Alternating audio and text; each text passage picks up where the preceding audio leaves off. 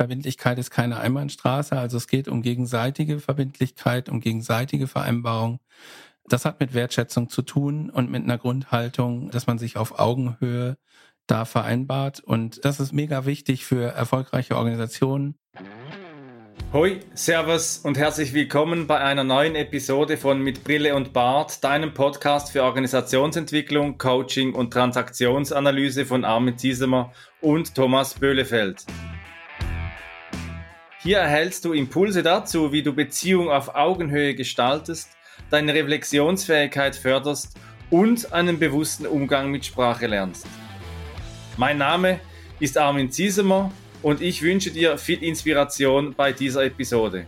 Sei dabei und komm mit.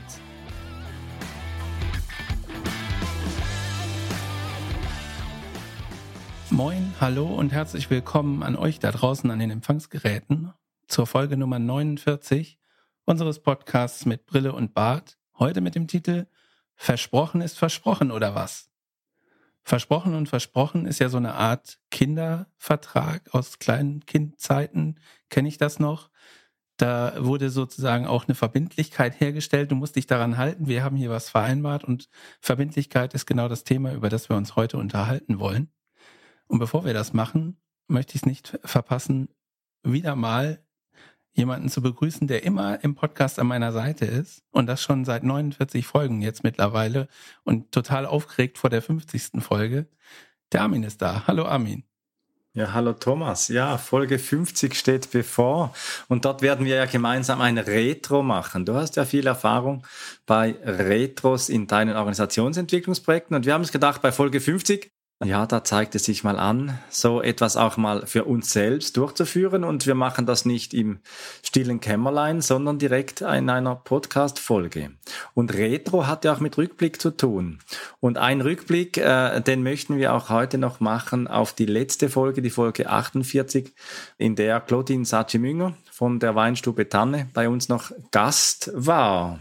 Ja, wir hatten irgendwie im Laufe des Gesprächs so viel über soziale Innovation und Innovieren gesprochen dass wir gar nicht so richtig dahinter gekommen sind, was ist das eigentlich? Ich glaube, wir haben den Namen auch noch nicht mal genannt von der Weinstube, wenn ich mich recht erinnere. Nur in, haben wir in den Shownotes äh, hinterlegt, aber eben nicht genannt. Also es gilt um die Weinstube Tanne in Schaffhausen.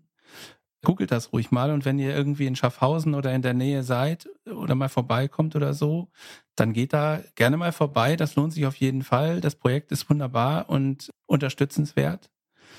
Und das wird auch gesehen in der Öffentlichkeit. Da hat es ein paar Awards gegeben, Armin.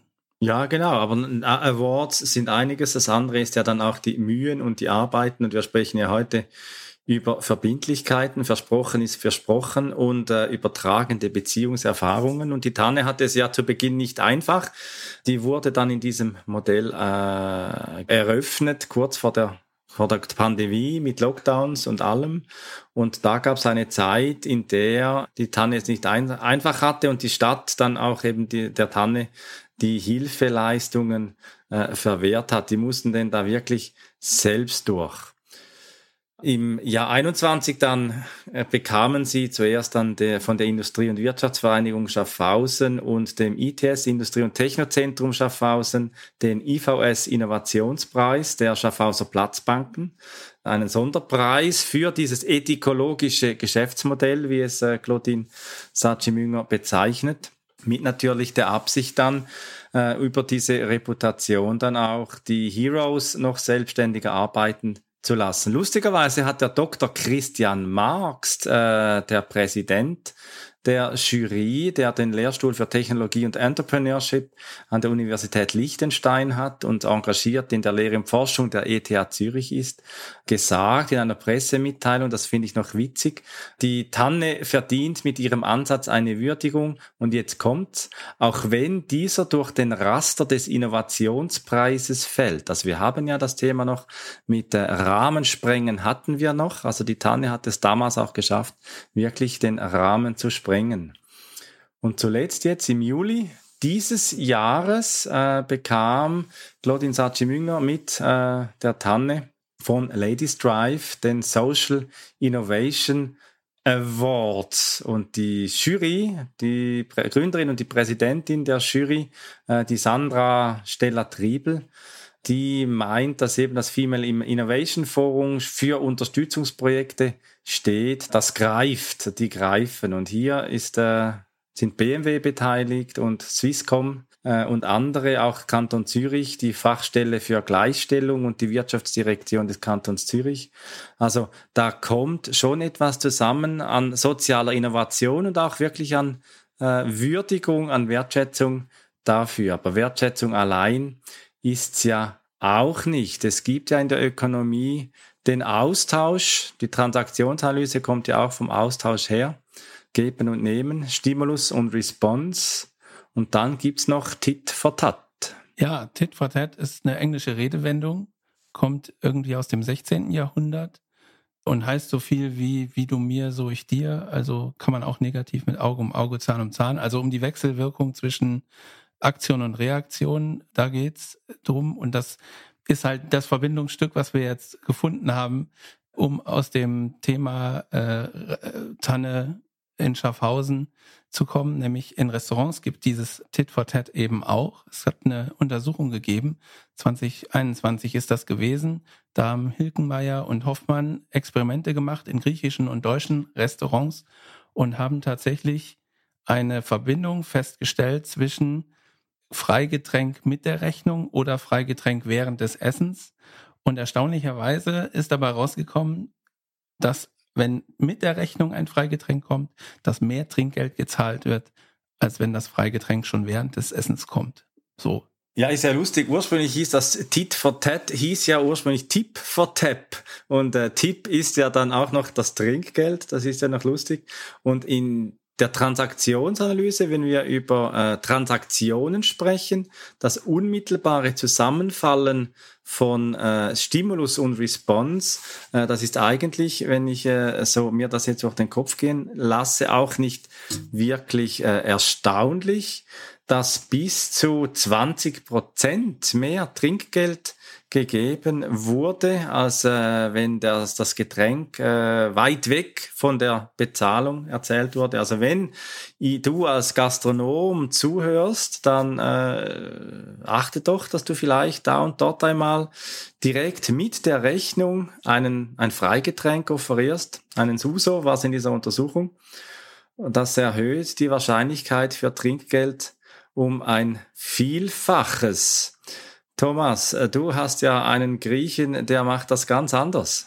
Ja, das stimmt. Wir waren, äh, also ein Kollege und ich, wir waren in einer Stadt mal beim Griechen essen.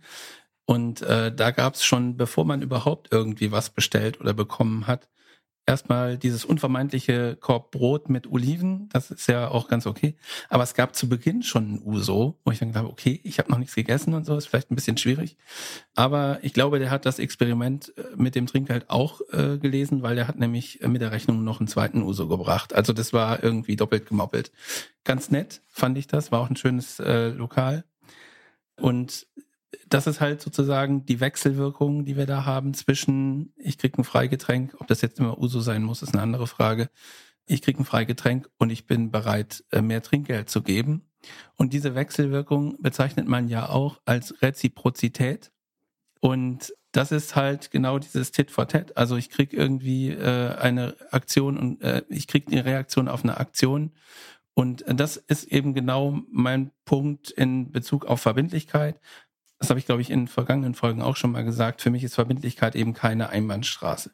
Also wenn ich immer nur verbindlich gegenüber anderen Menschen bin, aber diese Verbindlichkeit nicht zurückgespielt wird, habe ich irgendwann auch keinen Bock mehr so, ne? Derjenige zu sein, der immer pünktlich ist oder der immer irgendwie um 4.30 Uhr eine neue Folge des Podcasts rausbringt.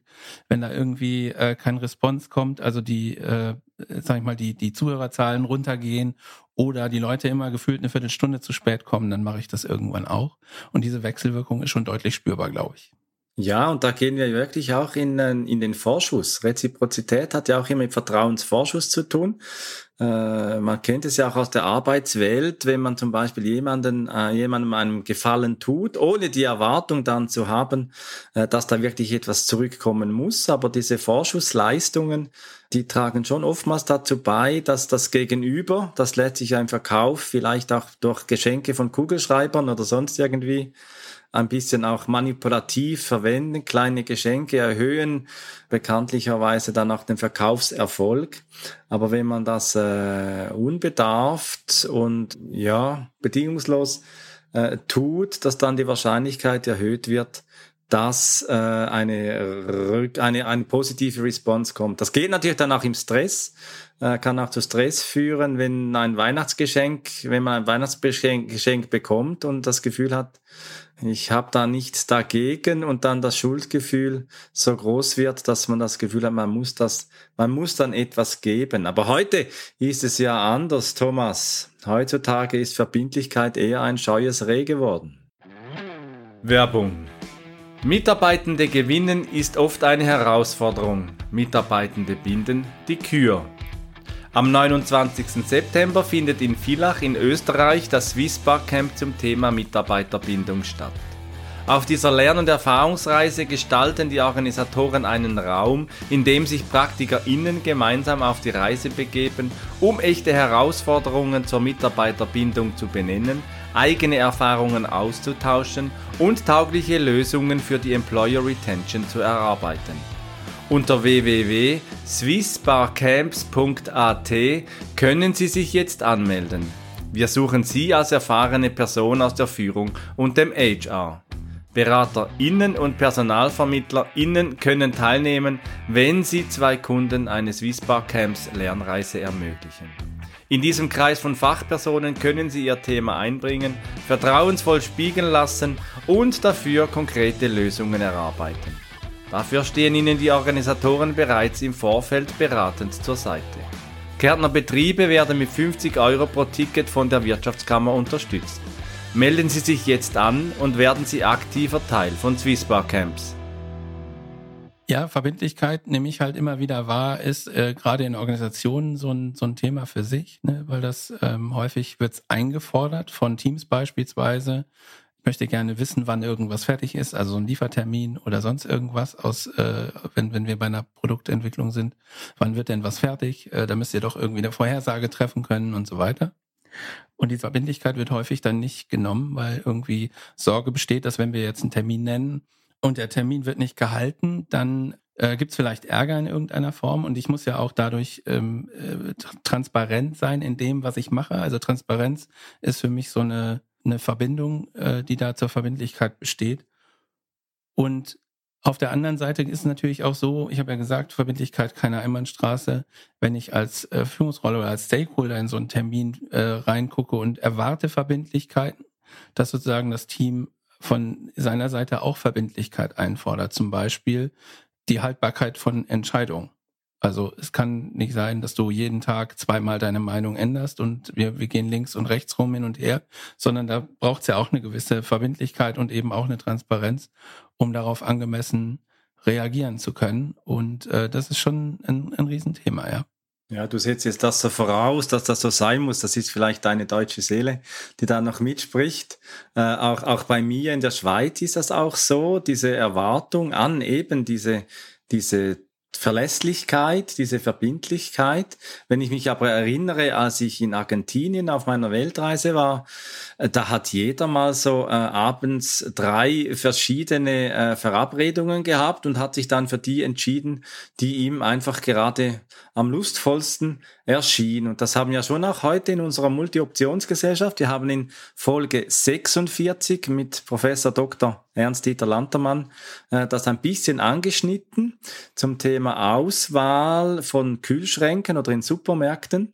Wenn man einfach mehr Auswahl hat, dass man dann eben auch das Thema der Verbindlichkeit eher schwieriger dass es schwieriger ist. Und gerade auch im Fachkräftemangel, eben die Süddeutsche habe ich damals zitiert, äh, ich komme doch nicht, äh, Menschen, die einfach sagen, ich erscheine am Montag doch nicht bei der Arbeit, weil ich habe jetzt was anderes oder was Besseres oder ich habe keine Lust mehr.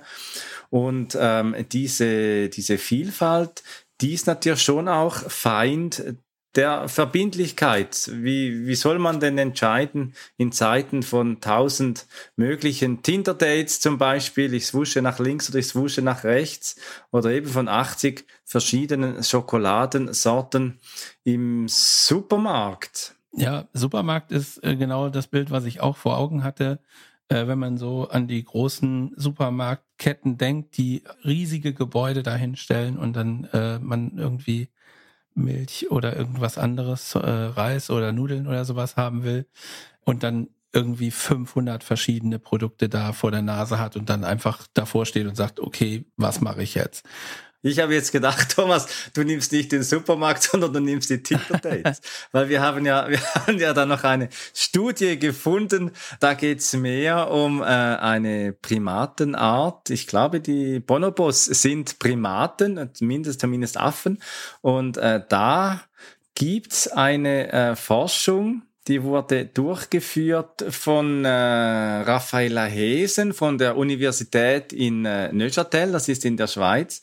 Und äh, Bonobos, die sind ja üblicherweise bekannt, dass sie sexuell sehr aktiv sind. Und wir sprechen ja hier eigentlich selten über Sexualität, über Sex bei uns im äh, Podcast mit Brille und Bart. Aber in diesem Fall mit diesen 15 Bonobos, äh, die Pan Paniscus, äh, da gab es ja Untersuchungen äh, in dem Tal der Affen in einem zoologischen Park in Frankreich. Ja, interessant. Äh, vielleicht ein Punkt für unsere Retro. Wir müssen öfter über Sex reden. Weil Sex sells, ja, das wissen wir. In dem Fall ist es aber so, dass es gar nicht, also interessante Verbindung zwischen Tinder und dem Bonobos. Aber in diesem Fall, in der, in der Studie, die da passiert ist, geht es halt nicht um, tatsächlich nicht um irgendwie Sex, was die da irgendwie oder sexuelle Aktivitäten, die die Primaten untereinander vollführen, sondern es geht um das Thema Fellpflege und wie Bonobos sich verpflichtet fühlen. Das ist zumindest die Schlussfolgerung, die in diesem Artikel da ähm, gemacht wird dass wenn zwei Bonobos sich so gegenseitig oder einer, ein Bonobo dem anderen Bonobo das Fell pflegt, also das ist ja bei, bei Affen kennen wir das ja, dass die sich gegenseitig da irgendwie Parasiten da rauszupfen und so weiter. Und das Thema ist, wenn die da bei dieser Arbeit gestört werden, aus irgendeinem Grund, also zum Beispiel, die machen irgendwelche Türen auf oder es gibt irgendwelche Geräusche, die ungewöhnlich sind, dann hören sie auf. Und wenn das dann die Störung vorbei ist, dann treffen sich genau diese Pärchen wieder und vollführen ihre Arbeit weiter. Und daraus schlussfolgern die Menschen jetzt, das ist so eine Art Verbindlichkeit. Also die Affen haben sozusagen miteinander äh, versprochen ist versprochen, einen Vertrag gemacht und der muss jetzt erfüllt werden, auch wenn zwischendurch eine Störung stattfindet. Und man hat dann auch irgendwie festgestellt, es gibt besonders viel Kommunikation wenn die Störung auftritt und nach der Störung, also wenn dann wieder die Arbeit aufgenommen wird und das hat man so interpretiert nach dem Motto, ja, tut mir leid, dass wir hier eine Störung haben, ich mach mal weiter. Ehrlich gesagt finde ich diese Studie irgendwie oder die Schlussfolgerung aus der, ich finde die Studie interessant, aber die Schlussfolgerung aus der Studie finde ich tatsächlich irgendwie, also ich bin da skeptisch, um das so zu sagen. Wie geht's dir, Armin? Ja, also auch ich, äh, ich, ich fand es einfach noch witzig, dass hier Forschungen gemacht werden mit äh, Verbindlichkeit unter den Bonobos, die ja üblicherweise eben mehr so ein Tinder-Verhalten haben mit, mit vielfachem Partnerwechsel und so weiter und so fort, dass er in, bei Tinder, bei Tinder auch einmal unterstellt werden kann.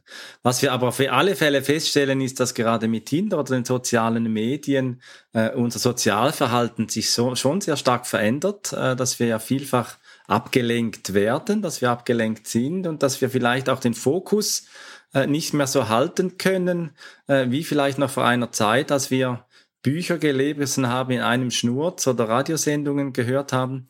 Ich habe jetzt begonnen, den Podcast äh, von der Zeit, alles gesagt zu hören. Und da geht ja eine Folge so fünf bis acht Stunden, also an die Zeit von unserer Seite her. Großes Kompliment an diesen Podcast, ist wirklich sehr hörenswert, aber braucht natürlich auch Zeit und Verbindlichkeit, da dabei zu bleiben und seine Folge von acht Stunden dann wirklich auch durchzuhören.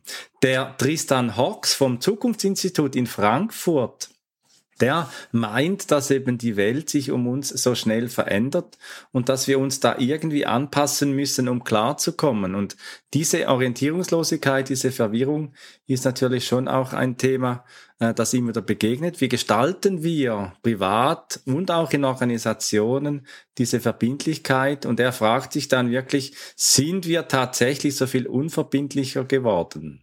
Und kommt dann zu dem Schluss, dass wir ja das als Menschen nicht äh, sind. Also wir sind nicht unverbindlicher geworden. Wir haben nur irgendwie neue Kommunikationstechnologien und an die müssen wir uns jetzt erstmal gewöhnen. Und deswegen ist jetzt kurzfristig sozusagen, das ist seine, seine, äh, sein Zitat da. Es ist kurz der Eindruck entsteht, wir hätten die zwischenmenschliche Verbundenheit verlernt. Ja, also ich glaube schon, dass wir im Gegensatz zu Herr, Herrn Hawks, dass wir schon an Verbindlichkeit eingebüßt haben. Wenn ich mein mein Umfeld anschaue, wenn ich meine sozialen Begegnungen anschaue und die Ausrede oftmals ist ja dann eben, ja, wir sind jetzt in der VUCA-Welt, wir haben jetzt Agilität, da geht alles viel schneller, da braucht es auch diese Verbindlichkeit nicht. Jobhopping, ich hüpfe von einer Option zur nächsten und das ist jetzt das Zeichen der Zeit. Naja, also was das auslöst, sehen wir ja auch. Also ich war in Organisationen unterwegs, die halt auch ähm, eingestellt haben während der Pandemie und wir hatten es ja in der Folge mal gesagt, dass mit der Verbindlichkeit diese Beziehung da nicht so eng ist. Ich glaube, das war auch die Folge mit dem äh, Professor Dr. Landermann, dass die Beziehung einfach nicht, nicht passiert und dass dann halt ähm, die, die Bindung zum Unternehmen nicht so groß ist und die weg sind. Oder noch schlimmer, die bewerben sich, kriegen eine Zusage und kommen nicht, treten nicht an, weil sie irgendwie was anderes bekommen haben. Und was löst es aus? Auf der anderen Seite, also Perspektive mal wechseln und sagen aus, aus einer Arbeitgebersicht, was ist dann? Ja, okay, ist natürlich doof. Also du musst dich mit der Situation befassen, dass du jetzt doch jemand anders noch suchen musst. Fängst vielleicht die Suche wieder von neu an, weil da ist ja eine gewisse Zeit ver, vergangen. Und vor allen Dingen, sag ich mal, die, der Mensch braucht sich nie wieder dort zu bewerben wahrscheinlich, ne? Weil du dann sagst so, cool, es gibt eine schwarze Liste, da legen wir den jetzt drauf, das Buch der uncoolen Menschen. Und das äh, löst natürlich Verärgerung aus und das zu Recht. Ne? Also wenn ich, wenn ich zum Beispiel, also um das mal in den privaten Kontext zu nehmen, wenn ich jetzt so ein Pünktlichkeitsfanatiker wäre, so, dann äh, ist es natürlich, wenn ich erwarte, dass die Leute immer pünktlich, wir sagen, wir treffen uns um 10.30 Uhr und es wird regelmäßig irgendwie 10.45 Uhr oder so, dann löst das bei mir Verärgerung aus, weil dann gefühlt ja 15 Minuten sozusagen verstreichen, in denen ich einfach irgendwie nutzlos in der Gegend stehe und warte. Und warten ist halt ein Zustand, den, den viele Menschen, insbesondere die Pünktlichkeit schätzen und Verbindlichkeit schätzen, äh, nicht so gut sind. Jetzt ist es bei mir so, um das noch kurz zu ergänzen, ist bei mir so, ich bin tatsächlich sehr bedacht darauf, pünktlich zu sein. Also weil ich immer so denke, na ja, ich muss ja verbindlich sein. Lustigerweise bin ich aber völlig entspannt, äh, wenn andere nicht pünktlich zu meinen Terminen kommen oder irgendwie, dass sich mal um fünf bis zehn Minuten verspätet weil ich immer irgendwelche Sachen zu tun habe gerade und dann kann ich mich irgendwie anders beschäftigen. Wie geht's dir denn mit Verbindlichkeit und Pünktlichkeit? Ist ja eigentlich ein deutsches Ding, oder? Nein, ist natürlich nicht ein deutsches Ding, sondern ich glaube, das ist ein tiefes soziales Bedürfnis nach Bindung und Beziehung des Menschen. Und was mir immer mal so begegnet, dass doch das auch mit Verantwortung mitkommt, Verantwortung zu übernehmen für sich selbst, aber auch für ein Beziehungs geschehen. Also nur schon zu sagen, es tut mir leid, ich bin äh, fünf Minuten zu spät, ich hab, musste noch einen Parkplatz suchen, ist vielleicht dann schon nicht eine, eine Erklärung. Das muss ja nicht eine Entschuldigung sein. Schuld ist oftmals dann auch ein Thema, das mitkommt mindestens eine Gewissensfrage, aber ein, es tut mir leid für eine, eine Verletzung dieser sozialen Regel ist da und dort dann sicher auch angebracht. Was mich aber noch beschäftigt, ist eben diese Frage mit diesem Agil und VUCA und da ist alles lose und offen. Und da bin ich schon der Meinung, dass gerade in agilen Netzwerkorganisationen das kein Freibrief ist, sich so zu verhalten, wie man gerade lustig ist und sagt, ja, wir, wir organisieren jetzt alles fallweise von Fall zu Fall äh, so und zu deinem Beispiel kann man auch sagen, ja, ist der Ruf erst ruiniert, lebt sich gänzlich ungeniert, dass dann die ganze soziale Struktur, die ganze Bindung dann auch auseinanderfällt.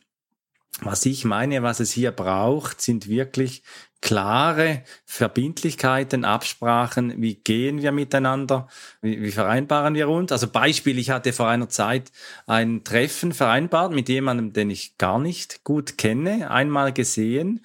Und wir haben den Termin Wochen, vielleicht sogar schon mehr als einen Monat vorher vereinbart gehabt, Google-Einladung geschickt, alles gut. Und üblicherweise habe ich so die Unsicherheit, dass ich dann immer noch mal nachfrage, steht das heute Abend noch?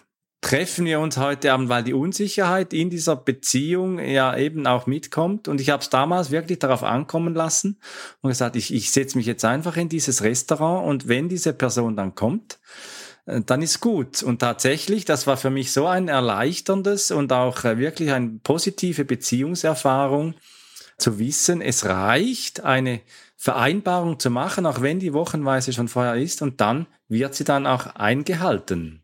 Und hier gibt es natürlich dann auch Commitment und Loyalität. Ja, wahrscheinlich hängt das damit zusammen, also ist jetzt meine Vermutung, kannst du ja bestätigen oder äh, widerlegen, äh, dass du in der Hinsicht noch nicht so viele negative Erfahrungen gemacht hast, also diese Nichterinnerung auszuprobieren und es hat nicht stattgefunden.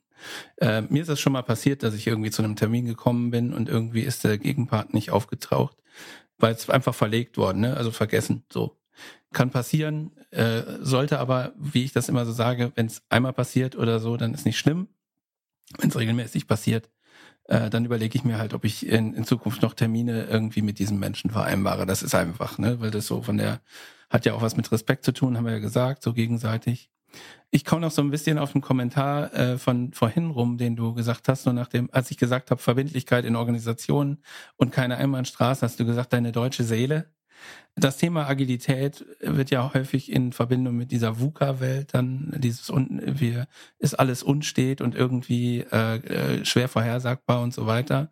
Aber es ist eben genau wie du sagst kein Freibrief zu tun, was immer man möchte. Also auch Selbstorganisation heißt ja nicht Anarchie, sondern es gibt irgendwie eine Vereinbarung ähm, was hergestellt werden muss und so ein bisschen Verbindlichkeit. Also ich versuche, wenn ich in Organisationen bin, immer den Aspekt rauszubringen, dass da auch so eine gewisse Challenge hinterhängt. Ne? Wenn ich sage, wir haben irgendwelche äh, Ergebnisse, die fertiggestellt werden müssen und gefragt werde, bis wann könnt ihr das denn schaffen, dann so eine Art Challenge einzugehen und zu sagen, wir versuchen das jetzt mal innerhalb von so und so viel Tagen oder Wochen, keine Ahnung, je nachdem, wie groß das Ding ist, versuchen wir das mal herzustellen und dann eine, auch eine Verbindlichkeit hinter zu verstehen, dass man die Verantwortung hat, alles zu geben, das auch stattfinden zu lassen und während der Zeit auch transparent zu haben, wie wahrscheinlich ist das, dass wir es schaffen. Also ist es noch, sind wir noch auf einem guten Weg oder ist, das, ist der Termin schon lange weg?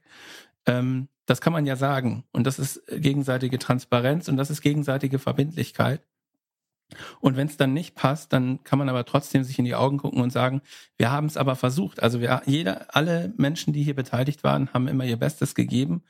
Und es gibt kein schuldhaftes, wie, wie soll man das sagen, also keine schuldhafte Nichterreichung dieses Ziels, sondern es hat Bemühungen gegeben, dieses Ziel zu erreichen. Oder vielleicht schafft man es ja sogar, vielleicht schafft man es sogar früher.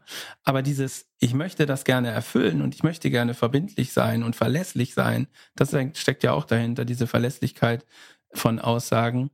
Das hat halt irgendwie zu tun damit, dass wir gegenseitiges Vertrauen aufbauen und dann auch von der Haltung her auf Augenhöhe sind. Du bist okay, ich bin okay. Du sagst, du kannst es bis dann und dann schaffen und ich, ich vertraue darauf, dass du alles dafür tun wirst, dass das so stattfindet. Und wenn es nicht stattfindet, dann hat es halt irgendwelche guten Gründe gegeben, die dazu geführt haben. Ja, und dann sagt man eben als Kind dann, versprochen heißt versprochen und wird nicht gebrochen. Und das Bedürfnis, dass das Kind ja auch hat in seiner äh, noch nicht gefestigten Beziehungserfahrung, heißt ja dann auch, es versucht sich eben zu versichern, es versucht Vertrauen und Sicherheit aufzubauen, dass man nochmal sagt, ja, ich bin dann da oder ja, ich bin für dich da oder eben auch äh, dann tiefer verstanden, dann auch zu sagen, ich unterstütze dich in schwierigen Lebenslagen, äh, auch wenn wir jetzt nur darüber sprechen, ob es irgend um einen Kaugummi geht oder irgendwas, aber dass dieses Vertrauen auch für das spätere Erwachsenenleben aufgebaut wird, das sogar in äh, schwierigen Lebenslagen diese äh, Beziehung, diese Bindung dann auch eingehalten wird. Ich hack da mal kurz ein, weil mir ist was eingefallen, als du gerade Kaugummi sagtest. Mir ist eine Situation eingefallen, wo das äh, bei uns, als ich noch Kind war, sozusagen eine Rolle gespielt hat. Ich hatte so einen super Catcar früher. Und dann wollte das ein Kumpel von mir wollte das ausgeliehen haben und dann habe ich gesagt, okay, ich leite das aus, aber ich muss das morgen wieder haben. Und dann kam dieser Spruch, versprochen ist versprochen. Und dann haben wir uns gegenseitig sozusagen die Hand gegeben. Und dann war völlig klar, ich kann mich darauf verlassen, dass ich das Catcar morgen wieder kriege. Das fällt mir gerade so ein. Schön. Ja, schön. Und äh, ich habe mich darauf verlassen. Das hat ja mit diesem unsäglichen Wort auch Reziprozität zu tun, das du schon einmal heute eingeführt hast. Wir sind dem jetzt noch nicht so wirklich mehr nachgegangen. Da gibt's ja äh, so ein Sprich, so, also, so ein, ein Sager, so die Quantität der subterritorialen Knollengewächse steht reziprok zum Intellekt des Agrarökonoms. Ja, Was bedeutet denn dieses Reziprok? Oder einfach gesagt, was bedeutet dieser komplizierte Sager in einfach? Der, der komplizierte Sager ist eine Verwissenschaftlichung einer Redewendung und die Redewendung heißt, der dümmste Bauer hat die dicksten Kartoffeln. Ja, also da, da herrscht eine Beziehung zwischen dem Bauer und den dicksten Kartoffeln. Ob das wirklich wissenschaftlich nachgewiesen werden kann, ist wahrscheinlich genauso dünn wie die Arbeit mit den Bonobos, ohne die ganze Studien hier zu kennen. Was ich kenne, ist, dass es eine Studie gibt, die wirklich belegt, dass die Kinder vom Storch kommen. Das weiß ich. Das gibt's. Diese wurde wirklich fundiert äh, ausgearbeitet, auch wenn das Ende natürlich äh, ja fraglich ist in der Märchenwelt, ob das dann wirklich so ist, dass die Kinder vom Storch kommen. Aber die Reziprozität, das gibt's ja eben dann mit diesem Tit for Tat, dass da wirklich etwas gegeben wird aus einem Tauschhandel, ähnlich wie die Transaktion in der Transaktionsanalyse. Ich gebe dir etwas, du machst etwas damit und es kommt vielleicht wieder etwas zurück. Und äh, Marcel Maus, der hat da folgende Regeln beschrieben, wodurch sich eben die Beteiligten gegenseitig verpflichten. Und zwar ist das das eine, es kommt zur Eröffnungsgabe. Ich gebe dir etwas, Thomas. Dann müsste ich die ja annehmen. Ne? Das wäre das, wär das Zweite. Genau. Ich nehme diese Gabe an. Ja, und dann sind wir in einem schwierigen Bereich, weil da gibt es ja dann oftmals auch Normen dazu, wenn man zum Beispiel in der japanischen Kultur schaut, wie viele Regeln damit verbunden sind, ist kulturell abhängig. Was das dann bedeutet, wenn man so oder so etwas überreicht, die vielen Rituale, äh, die da passieren. Und dann muss eine Gegengabe, Gegengabe erfolgen. Ja, so ist das. Da fällt mir spontan dazu ein, dass wenn man jetzt irgendwo eingeladen wird oder so, dass ja häufig irgendwie so eine Tradition gibt, es gibt ein Gastgeschenk. Also ne, ich darf, ich werde eingeladen und dafür bringe ich halt irgendwas mit. Äh, das wäre so ein Beispiel dafür, ähm, wie man das hier gut in, in der Praxis sich vorstellen kann. Ja, und dann gibt's natürlich auch gerade in Organisationen äh, auch die Reziprozität von Positionen, diese reziproken Rollenbeziehungen. Ein Chef ist kein Chef, wenn er keine Untergebenen hat. Nehmen wir die klassische Arbeitswelt als Beispiel. Ja, oder ein, ein äh, Vorstand ist äh, nicht Vorstand ohne eine Geschäftsleitung. Oder äh, was gibt's da noch für Beispiele? Naja, also ich wäre ohne meine Söhne kein Vater. Richtig, genau. So kann man sich das merken mit der Reziprozität von Positionen und in der Organisationsentwicklung wird ja zunehmend über das Organigramm hinaus auch die Klärung von Rollenbeziehungen dann auch immer zentraler. Und hier gibt's dann eben auch noch mehr zu dieser Reziprozität in der Gestaltung von dieser Rollen. Ja, richtig. Es gibt die Reziprozität der Perspektive, wo halt geguckt wird, wer bringt welche Perspektiven mit und wie kriegen wir die zusammen und gibt es vielleicht eine Gegenperspektive. Also genau unser Motto für unseren Podcast, verbinde Perspektiven, das steckt hier hinter.